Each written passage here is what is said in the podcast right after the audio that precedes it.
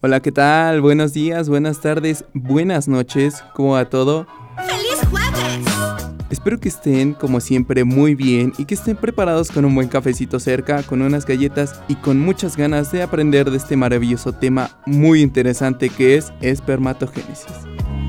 Pero primero, saludos a C-Guy del Discord de Yoyos, es nuevo, pero se le respeta. Y a corazón, ¿qué tal? ¿Ya se te extrañaba? Pero bueno, ahora sí a lo que venimos. Y para empezar, tenemos un dato random que sé que no te importa y que tal vez nunca utilices en tu vida. Pero que de todas formas está interesante saber, ¿eh? ¿Sabías que si tú eres sano, puedes producir de 40 a 1.800 millones de espermatozoides? Unos 15 a 39 millones de bebés crudos por mililitro.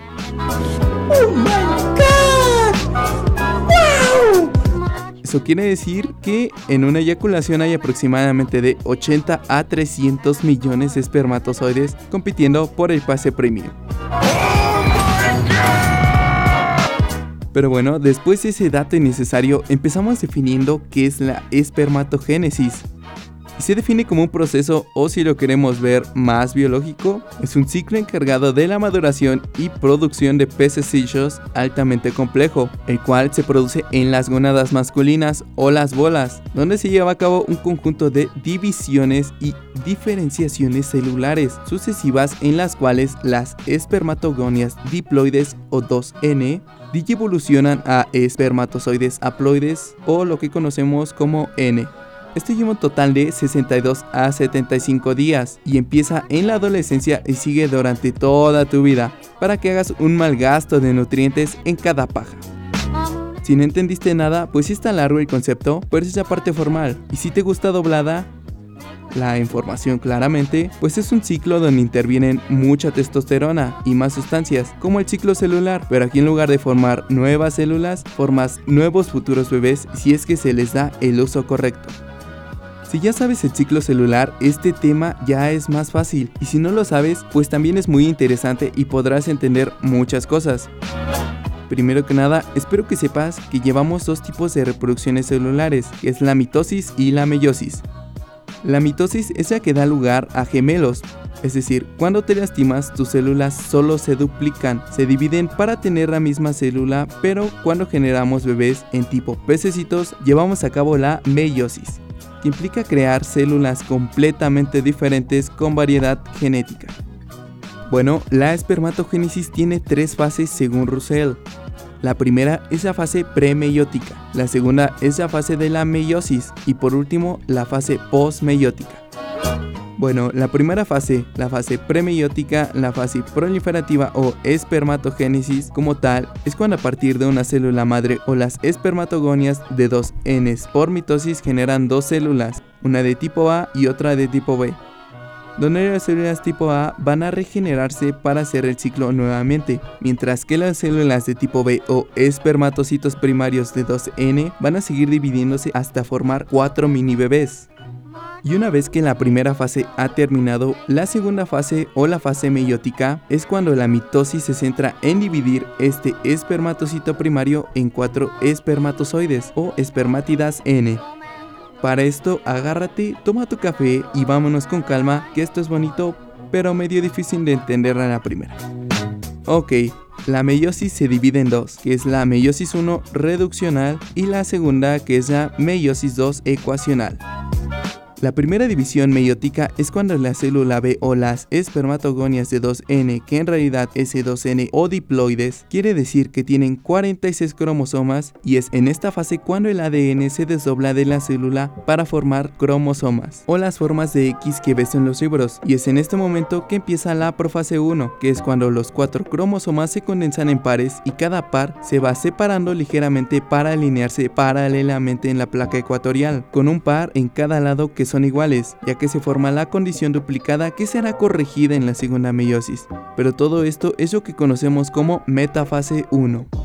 Posteriormente se separan en dos células con ADN igual o conocidas como cromátidas hermanas en la famosa anafase 1 y una vez que tenemos dos células con ADN igual que conocemos normalmente como espermatozoides secundarios o lo que ya conocemos como haploides o N es cuando sigue la segunda meiosis o la división de estos dos espermatocitos secundarios porque ahí no acaba. Y para esto en la profase 2 que es la fase donde tenemos dos células independientes con una membrana nuclear formada y su ADN ya está desenredado por todo el núcleo de la célula, es cuando estas dos células crecen y duplican su ADN para que estas células tengan un total de 46 cromosomas o sean diploides nuevamente. Y una vez que crecieron es cuando la profase 2 hace todo el proceso nuevamente. Eso quiere decir que enrosca los cromosomas para formar las X o cruces que vemos en los libros, para que la metafase 2 lleve estos cromosomas hermanos a la mitad de la célula nuevamente.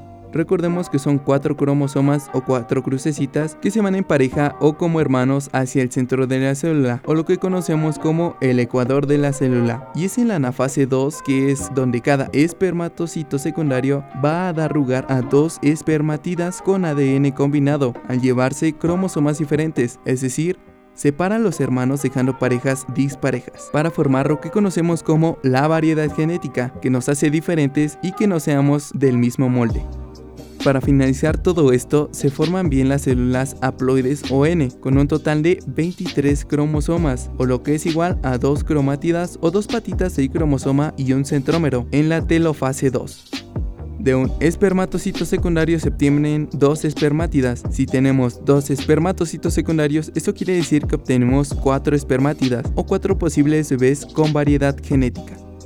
Y aprovechando que vamos en estos rumbos, te recuerdo que tienes el poder de otorgar una niña o un niño, dependiendo de tu esfuerzo, porque los espermatozoides deciden el género de un bebé al presentarse X o Y en el cromosoma 23, ya que la mamá siempre otorga X y XX es para mujer, mientras que XY es para hombre. Una X que otorga el óvulo de la mamá y una Y que otorga el espermatozoide del papá. Eso da como resultado un hombre. Eso quiere decir que te falta un palo en el cromosoma 23. Pero también se pueden dar los casos de que falten cromosomas como en el síndrome de Turner, o puede que hayan más cromosomas de los normales, como es el síndrome de Down, al tener un cromosoma 21 extra. Por eso recuerda ser saludable y no consumir drogas a la hora de tener bebés. Les recuerdo que el dicho de tal palo tal astilla no es tan real, solo pasan rasgos físicos, no se transfiere el carácter o ideas, pero eso ya le toca explicarlo a un especialista en genética.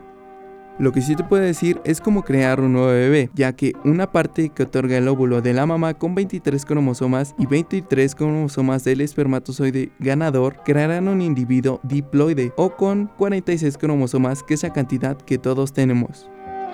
Pero bueno, cambio de tema inesperado. Después, esas espermatidas que se obtuvieron de todo el ciclo van a pasar por un proceso de diferenciación celular, que es para que maduren completamente, y es cuando su cola o flagelo crece para nadar y su cabeza disminuye por la reducción del citoplasma. También se da un alargamiento del núcleo y la formación de acrosomas, que le da esa forma puntiaguda que todos conocemos. Todo este proceso de maduración se da en el epidídimo y una vez terminado todo este proceso es cuando se guardan en la bóveda millonaria, que es el tubo seminífero, el cual es muy flexible y muy pequeño en cuanto a diámetro, es de 15 a 250 micrómetros y con una longitud de 30 a 70 centímetros, suficiente para guardar millones de bebés crudos en lo que tú conoces como tus bolas. Y sí, tus bolas no son más que un conjunto de hilos. El tubo seminífero se conecta directamente con el epidídimo, listo para mandar una descarga de espermatozoides maduros cuando tú los necesites. Como ves, este es un proceso increíble, del cual en algún momento estuvimos ahí. Si quieres saber más, mucho más de este tema tan extenso y tan loco, te recomiendo un buen libro para mí, que es un libro excelente que te explica toda la parte de la meiosis excelente. El libro lo encuentras como Fundamentos de Anatomía y Fisiología de Donando Cerrizo, en la página 78 a 83, donde hay una imagen que explica todo de una forma excelente y muy sencilla. Si necesitas estudiar o investigar este tema e incluso si estudias medicina, te lo recomiendo un montón. Yo lo he utilizado y explica todo directo y fácil. Me parece que ya está en PDF por si te interesa. De este tema te recomiendo buscar muchas imágenes porque es como lo entenderás mejor. Y si aún quieres mucha más información, el doctor Manuel Aparicio Caballero y Rebeca Reus tienen su documento titulado Cómo se forman los espermatozoides, fase de la espermatogénesis subido el 7 de septiembre de 2018 a reproducción asistida.